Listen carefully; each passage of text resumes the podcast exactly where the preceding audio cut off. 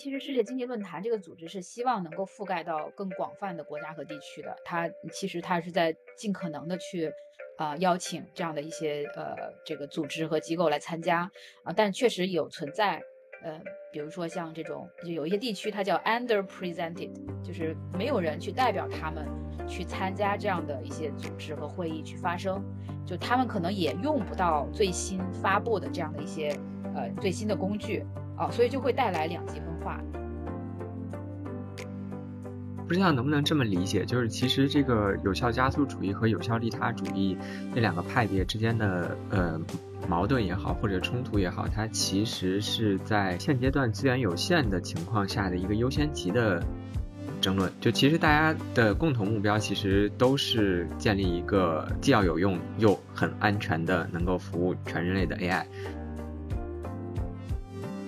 比如说你去直接研究这个大模型跟这个 OpenAI 去竞争，那其实高校肯定是没有这方面的资源的，对吧？这个资金啊或者人才啊算算力都不够。但是说其实高校其实也是在这个生态里面，我觉得他们也扮演了一个很重要的一个角色，就是说对于这个里面的一些，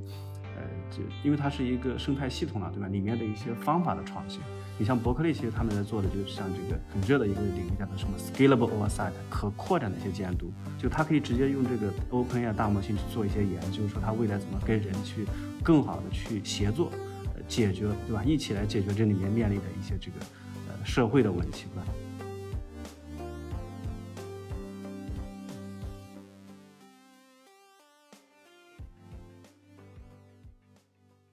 ？Hello，大家好，欢迎收听二维五码，这是一档科技评论播客，我是本期的主播建飞。前段时间，我在腾讯研究院的两位好友袁晓辉和曹建峰呢，受邀去参加了世界经济论坛的人工智理峰会。在这场全球性的会议上，全球来自不同国家的行业专家针对 AI 治理啊、伦理等问题展开了讨论。我们这个系列的节目呢，也终于来到了第四期，也就是最后一期。这一期呢，我们请到了之前三期一直做主持人，也就是。这趟旅程的我的两位好友来和大家一起聊一聊这一次在硅谷之旅的 AI 方面的见闻啊，两位先跟大家打个招呼吧。Hello，大家好，我是小辉。其实这次的会议是叫世界经济论坛，呃，他们组织的一个叫这个 AI 治理的一个峰会，达沃斯经济论坛就是他们这个组织去办的。然后，当然他们也有一些专门关注一些特定议题方向的一些这个工作组，在持续关注一些命题，像 AI 治理这个。Panel 啊，就是今年刚刚设立的，是吧？建峰？对，这个是今年就大模型是最火的嘛，所以这个世界经济论坛也拉了一个这个人工智能的一个工作组吧，所以大概请了这个有二百多位参加负责任的这个生成人工智能这样一个工作组。对，这次论坛上，呃，就是邀请了一些呃从技术领域、从安全领域、从治理领域的一些行业专家，呃，去参加一些研讨。啊，包括一些圆桌讨论，包括一些线下的这种闭门会议，呃，也是讨论了挺多议题，比如说像呃大模型的安全问题，呃，包括大模型的治理的问题，包括开源，呃，包括 AI 技术可持续发展。啊，包括 AI 技术和这个呃可接入性啊，就是比如说它是不是在全球范围都是能够广泛去触达的这样的一些命题，展开了一些讨论。因为这次参加的机构也是非常多样啊，比如说包括政府的，包括呃学术界，包括这个业界啊，还有一些是第三方机构。这个是让我挺意外的一个点，就是呃没想到有这么多关心这种大模型安全的第三方机构，它并不是盈利性组织，它是这种非盈利性组织，他们就是仅仅是出于对 AI 的。这个未来发展的安全性的一些评估，这个担心吧，从这个安全的角度，他就愿意从事相关的工作，所以这个是让我挺挺意外的一个点。对我参加的那个呃一些这个 panel，其实大家讨论比较多的是关于这个开源啊，大家对这个开源闭源确实有很多的这个讨论。另外一个这个全球的这个发展的这个不均衡，尤其是一些这个地球的南半球的一些国家，对吧？这个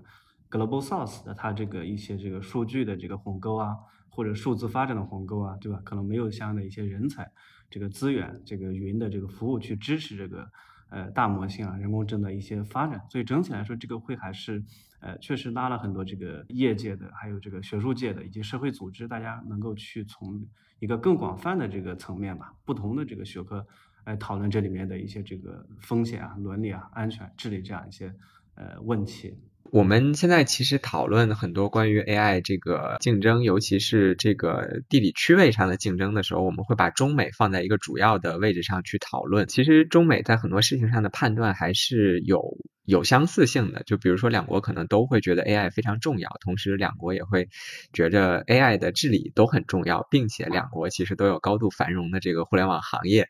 那在中美的这种积极并且审慎，并且有一定的这个行业基础优势之外，我不知道与会的有没有一些其他的欧洲、亚洲或者甚至非洲国家的一些成员或者是代表，他们会怎么去看待这一轮的 AI 浪潮呢？这次参会的欧洲的人其实也不少啊，就是他们来自于像呃荷兰呀、挪威呀。呃，日内瓦呀等等一些地方，然后包括呃中东啊，然后也有一些国家参加，呃，然后非洲我不知道剑锋你有没有遇到，我好像没有太大的印象，太强的印象。非洲好像确实来的不是特别多。他们其实世界经济论坛这个组织是希望能够覆盖到更广泛的国家和地区的，它其实它是在尽可能的去啊邀请这样的一些呃这个组织和机构来参加啊，但确实有存在。呃，比如说像这种，就有一些地区它叫 underpresented，就是没有人去代表他们去参加这样的一些组织和会议去发声，就他们可能也用不到最新发布的这样的一些呃最新的工具啊，所以就会带来两极分化。其实，在某种程度上，呃，一些用不到工具的啊，就是包括一些可能不太容易使用工具的地区和国家，它可能会跟。这些啊，很很容易就获得很好的这个工具源，是吧？它可能会带来这种生产力上的进一步分化，这个确实是一个命题。这次我们也专门有个工作组在讨论这讨论这个问题。我们当时也讨论到，我觉得也讨论到有几个点吧。一个就是说讨论说，这个大模型或人工智能是一个全球的一个这个生生态吧，对吧？这个产业生态。但现在其实像这个 Global South，其实很多的东南亚的一些国家参与到这个产业链里面，更多是一些这个廉价的或者低端的一些这个。呃，数据标注啊，对吧？包括一些这个，呃，这个数据的一些这个打标的一些工作，这些其实是外包给这些南半球的一些这个国家的，包括东南亚等等。所以他们其实参与的这个并不是比较高的一些这个 level 的一些这个工作，这个其实就是是一个问题吧。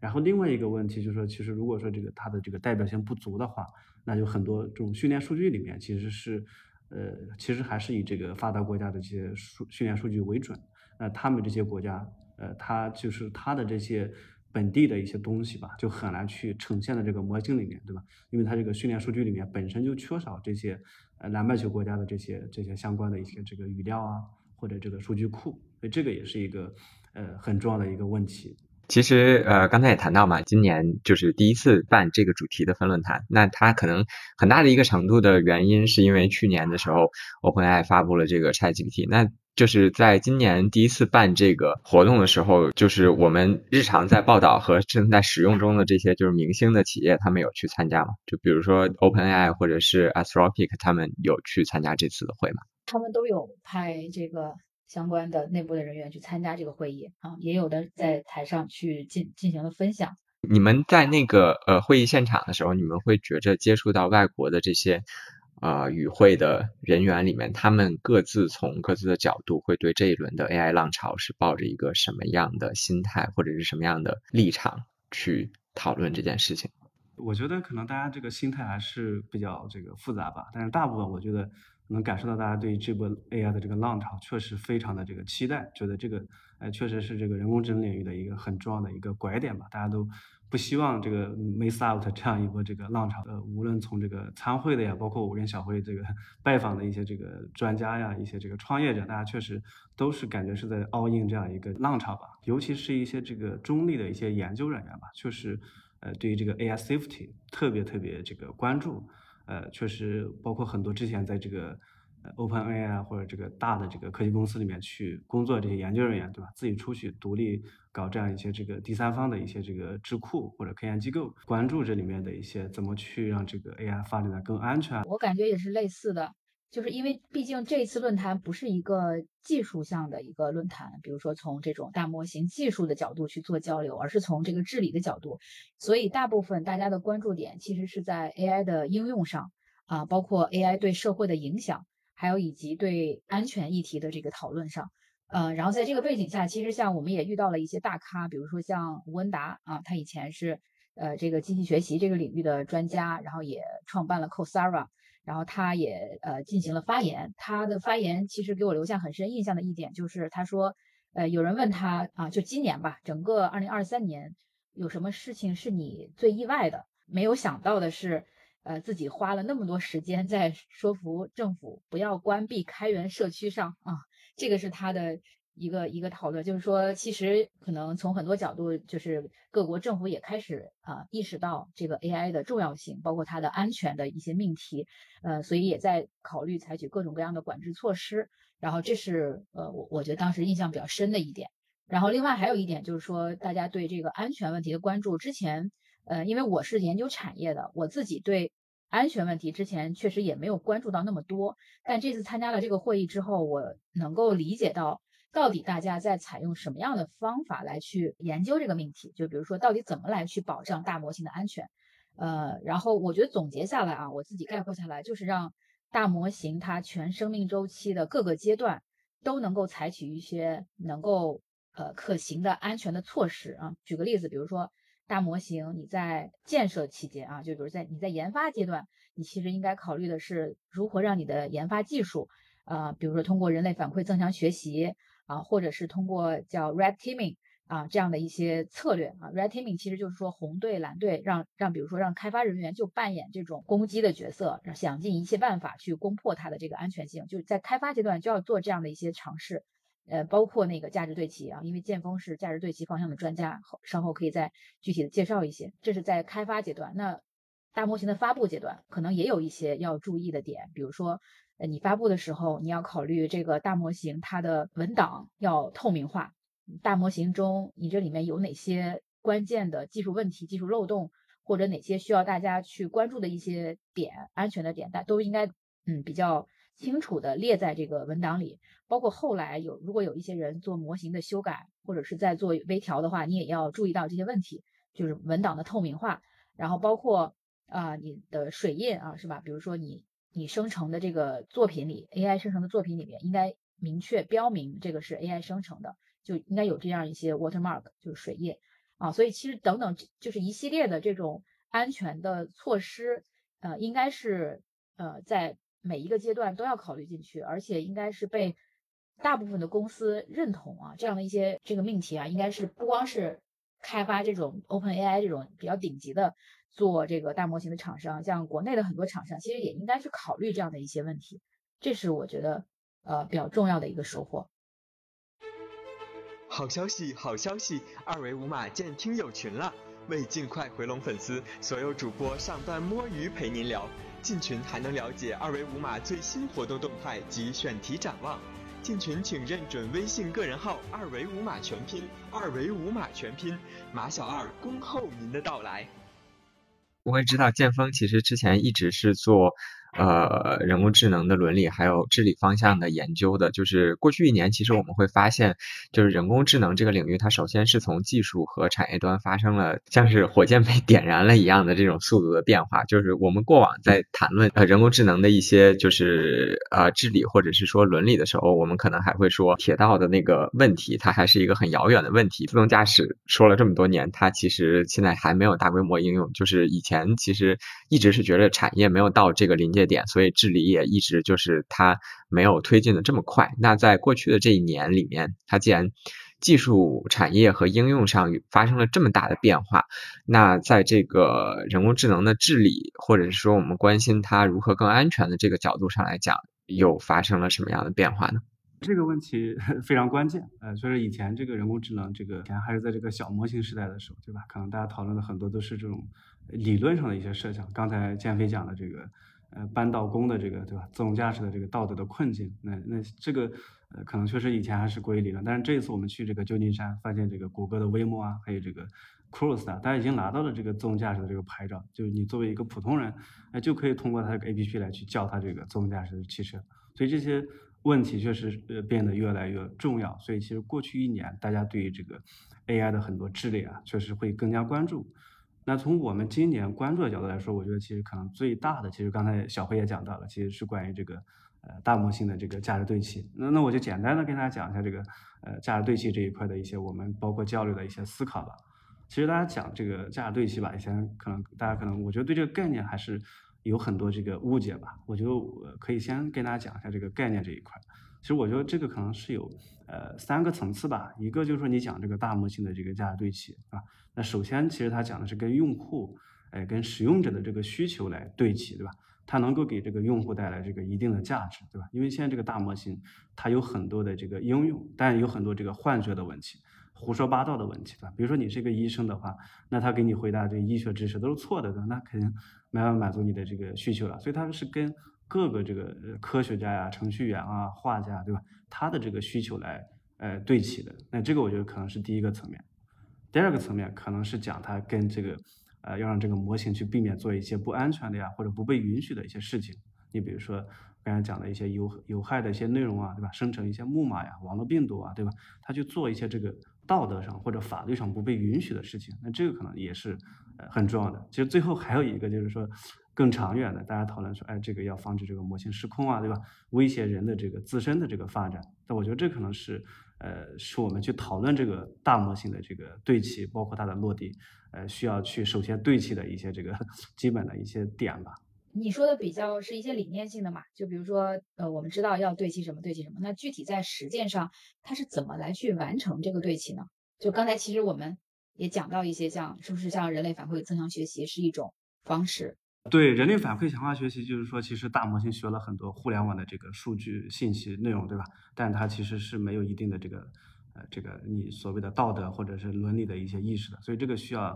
呃，现在比较好的思路就是人类反馈的强化学习。其实，那个诗雨在做的这个人情味的这个大模型实验，对吧？它也是可以去你去构建一些这个问题对，那这些问题对就是已经是跟人类的道德对齐的，然后去呃给它进行这个人类反馈的强化学习。但这个思路现现在做的确实呃比较好。但是还有一些思路就是说，呃，就是说还有通过一些这个原则性的对齐，那就是说我去事先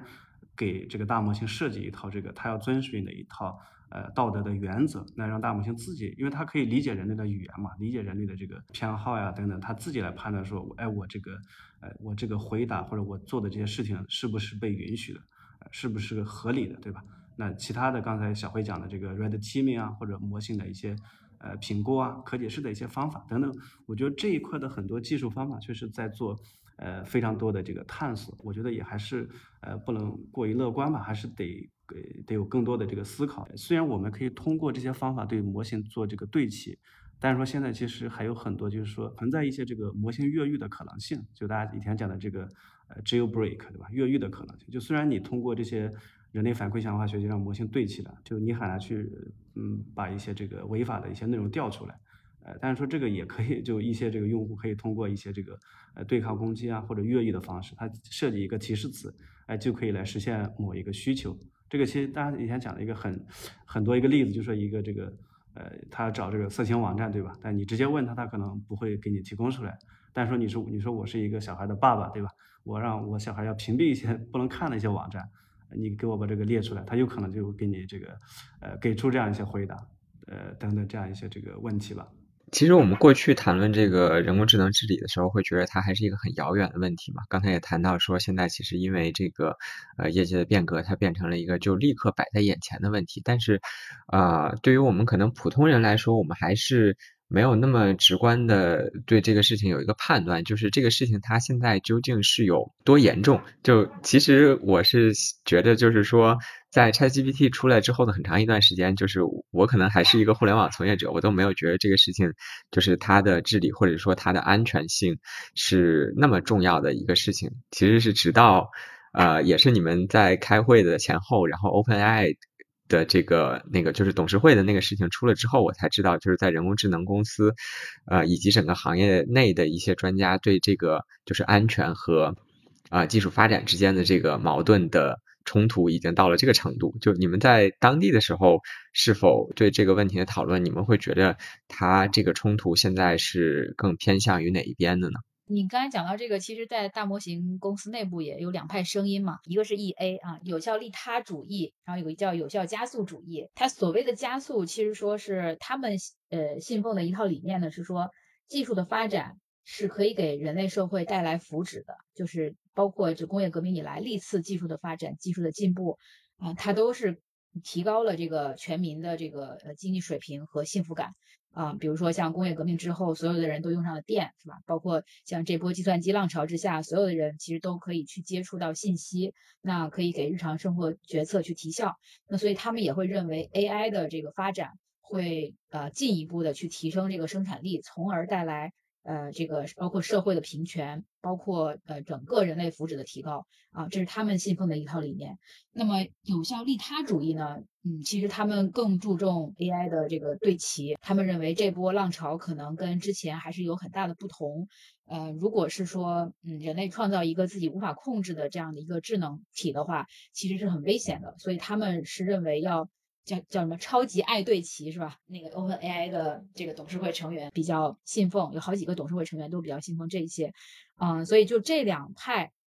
他对 AI 的理解应该是不太一样的啊。我我从我的角度来看，就是当然这两派的声音，它现在是势均力敌，应该说是在同步往前推进。你像呃一个大模型的团队里面，肯定要有这种。呃，模型研发、应用落地，然后也会有这个监管和治理啊，包括安全对齐等等这样方向的专家去共同努力去推进这件事情，呃，朝着一个我们能控制的方向去走啊。对，所以我觉得这两派应该目前来说是都在这个整个 AI 浪潮中发挥巨大的作用。像我们交流的那个对齐研究中心的那个两位创始人，一个叫 Paul，一个叫 Bess，对吧？那个 Bess 他其实就是一个这个有效利他主义的这个铁定的这个支持者。他们两个之前也是在欧文亚工作的，后来呃出去做这个第三方的这个研究。过去的这个工业革命两百多年的发展，对吧？其实大家也享受了很多这个便利，带来了很多福祉。但是说，其实大家关注这个里面的一些环境问题的人其实特别少，尤其是在早期。所以其实现在导致这个现在这个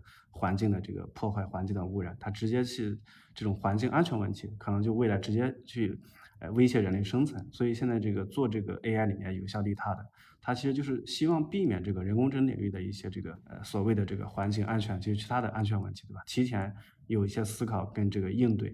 呃，现在其实。呃，这个 Anthropic 跟呃，因为它其实之前也是 OpenAI 去独立出来，但是它跟这个 OpenAI 的一些理念可能会有一点点差距，就就说很多人担忧说是不是说现在这个人工智能发展太快了，就是说因为你这个模型可以再不断去扩大嘛，不断去迭代，那它能力也会不断增强，那是不是说你得考虑一下我们现在已有的这些呃，包括做做的这些安全措施能不能跟上这个模型呃进化的这个速度，对吧？如果说你这个跟不上的话，是不是就不要急于去扩大这个模型的这个规模，而是先用这个呃现在的这个 AI 技术，先研究一下说你未来的这个安全策略能不能有效？所以这一块其实呃是可能目前比较多的这个思考吧，就思考怎么去呃更加负责任的去训练迭代未来更加强大的这样一些这个模型。记得当时我们去访谈那个叫 Center for AI Safety。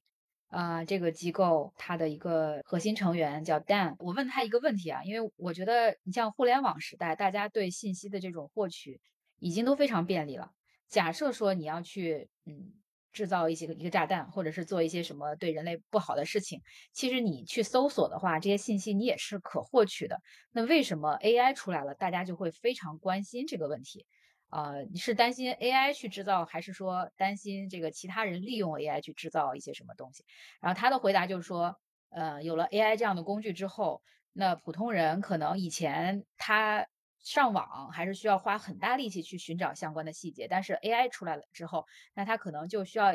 一步一步的就可以指导你完成一些你的目标，然后你可能就会做出来一些所谓的生物武器啊，或者是有。就对别人产生巨大威胁的事情，这个成本就变得非常非常的低，而且呢，就是也存在包括 AI 它自己是不是呃，如果它能够有在一些方面的特殊能力的话，比如说自主复制，或者是它有了一些自己的呃其他的想法的话，是吧？就是也也会产生一些这样的呃风险，所以这次的风险跟我们以前遇到的风险是截然不同的。而且就是他们交流下来，虽然觉得现在这些模型可能还是不具有这个自主复制啊，或者未来的一些强大的一些风险，但就现在也不好判断说，哎，如果这个模型对吧，继续迭代，继续能力更强，那是不是会有一些这个新的风险？所以需要有一定的这个预判。不知道能不能这么理解，就是其实这个有效加速主义和有效利他主义这两个派别之间的呃矛盾也好，或者冲突也好，它其实是在现阶段资源有限的情况下的一个优先级的。争论就其实大家的共同目标其实都是建立一个既要有用又很安全的能够服务全人类的 AI，只不过可能是说那现在的显卡只有这么多，你是先做对齐还是先做模型迭代是这样的一个问题。可以这样理解，其实他们这个目标是一致的，就是最后还是为了人类的福祉，是吧？就是我们能够利用 AI。啊，帮助我们去提升这个呃生活的品质，只不过说这个路径啊是先加速还是先对齐，我觉得这个是本质问题。我觉得建飞讲的这个特别对，就是说你到底投入多少资源，对吧？这算这个算力显卡有限的情况下，你投入多少资源用于这个 AI 去往前发展，然后多少资源用于去研究这里面的一些安全跟控制的问题。其实那个 OpenAI 做的这个那个 Super Alignment，对吧？他就是承诺说他会把这个。百分之二十的这个算力资源用于这个对齐跟安全这一块的这个呃这个研究。其其实这一轮这个 AI 的浪潮，我们会发现，其实它对这个技术的硬门槛其实非常的高，或者我们更直白说一点，就是对钱的要求似乎就非常高。在这个算力成为这个模型训练的基础这个前提下，那就是高校在这一轮的这个 AI 生态中会扮演一个什么样的角色呢？我们这次其实去硅谷也访谈了一些高校，比如说像 Stanford、像 Berkeley，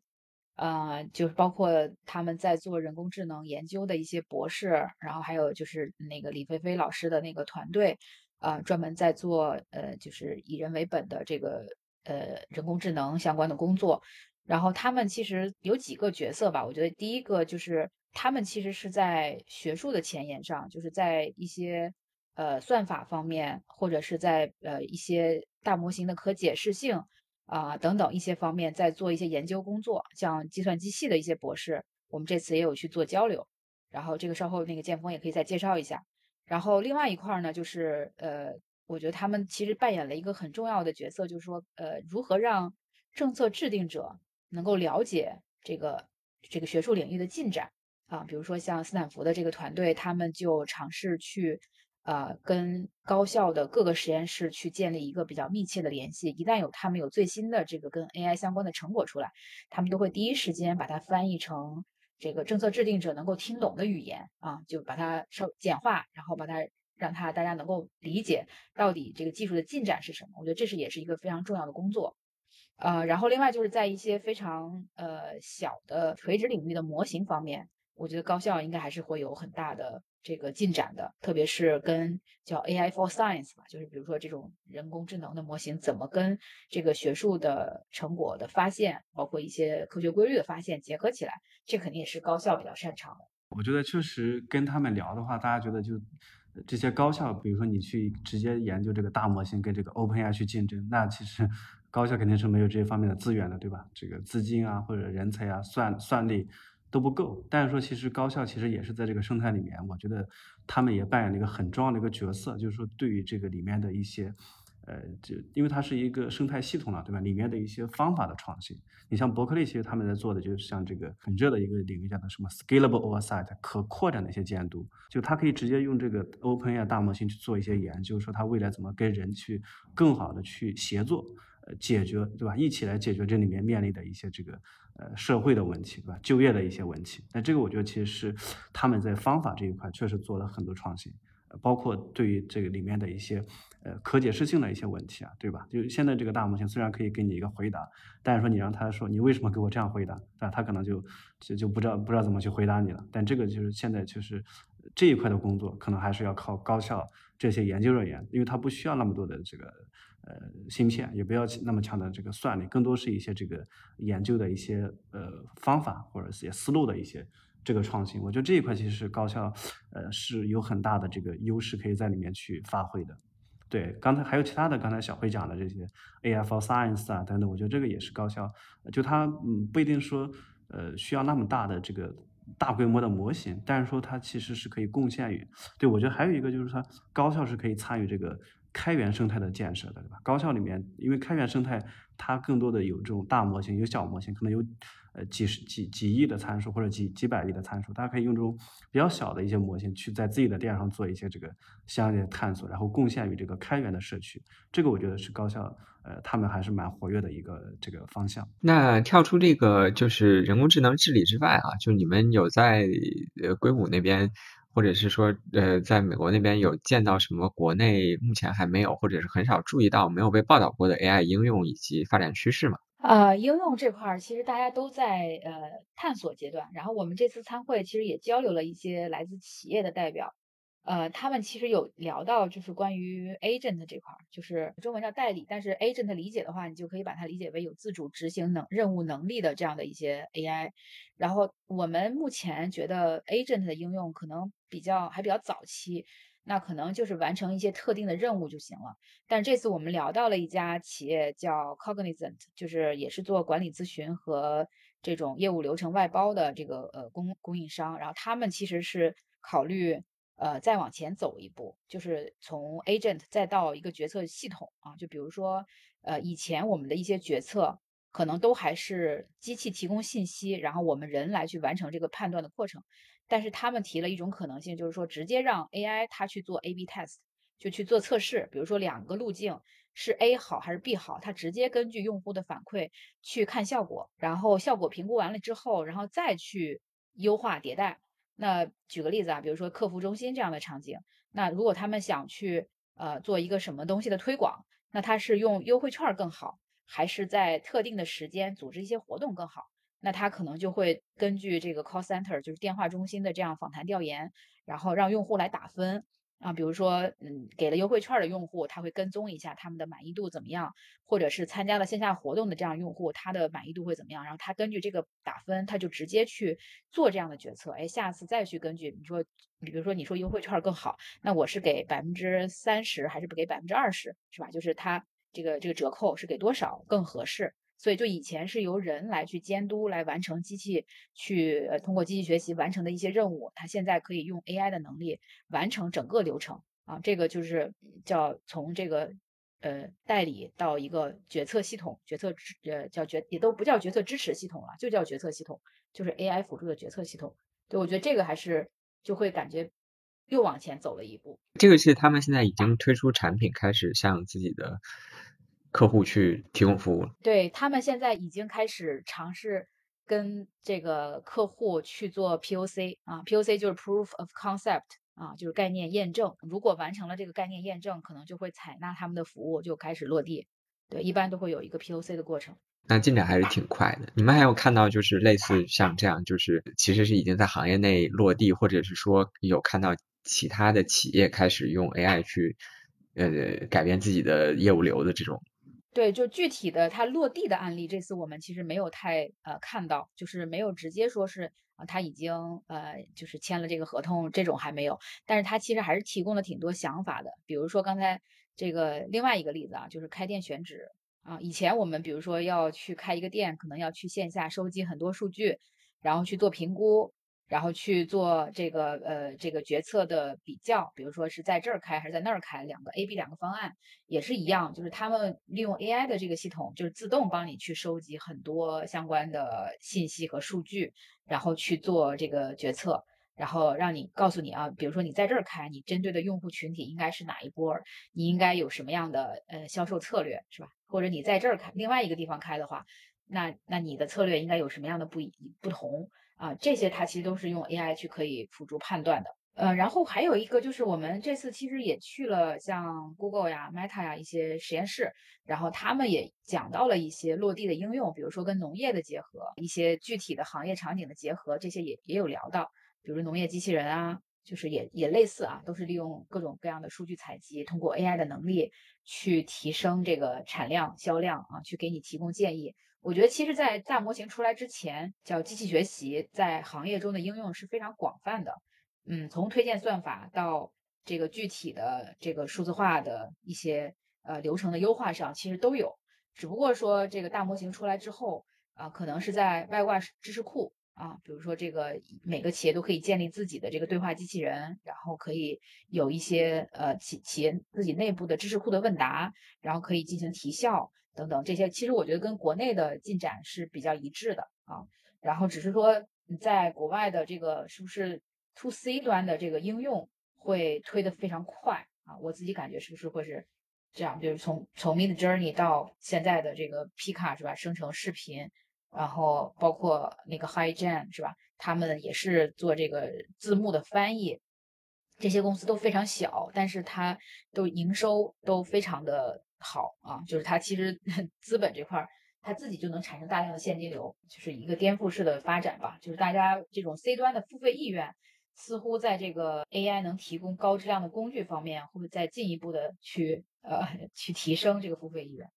对，就是 C 端的小切口的，它还是会更容易替代一些原本这个产业链中的环节。也许它可能已经有了在一些行业就是塑重新塑造整个这个业务流的能力，但是它需要把这个整个流程打通，可能还需要一段时间。你们两位就是可能是个人对这个 AI 未来发展的一些期待吧，或者是展望。我觉得 AI 它。呃，现在的这个形态还是比较初级啊，就是刚刚开始，但这个过程会越来越快。我觉得我自己感觉就是在加速。那这个从目前的一些大佬的反馈来看，可能 AGI 会在三到四年内出现，呃，就是通用人工智能啊，就它相当于超越我们呃大部分人类的一个智力水平，能够提供各种各样的服务。那这是一方面，然后第二个就是说，呃，跟硬件的一些结合啊，包括像。眼镜啊，这种可穿戴设备啊，包括像我们这个也是才看到叫 AI Pin 这个这个东西加加在领夹上的这个东西，